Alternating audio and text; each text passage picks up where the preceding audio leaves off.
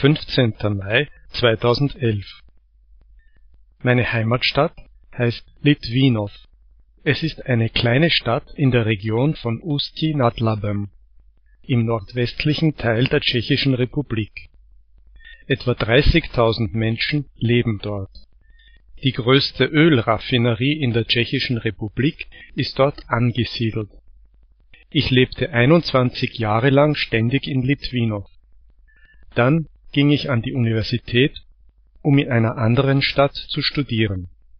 Seit dieser Zeit wohne ich nicht in Litwinow, aber Litwinow wird immer meine Heimatstadt bleiben.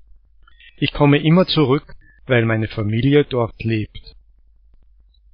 Litwinow hat viel Kriminalität, weil viele Zigeuner dort leben und sie Probleme verursachen, wie Diebstahl zum Beispiel.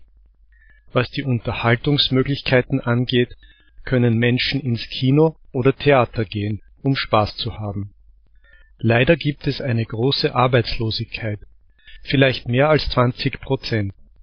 Es gibt nicht sehr viele Industrieunternehmen, daher ist es nicht sehr gut für mich, dort zu bleiben.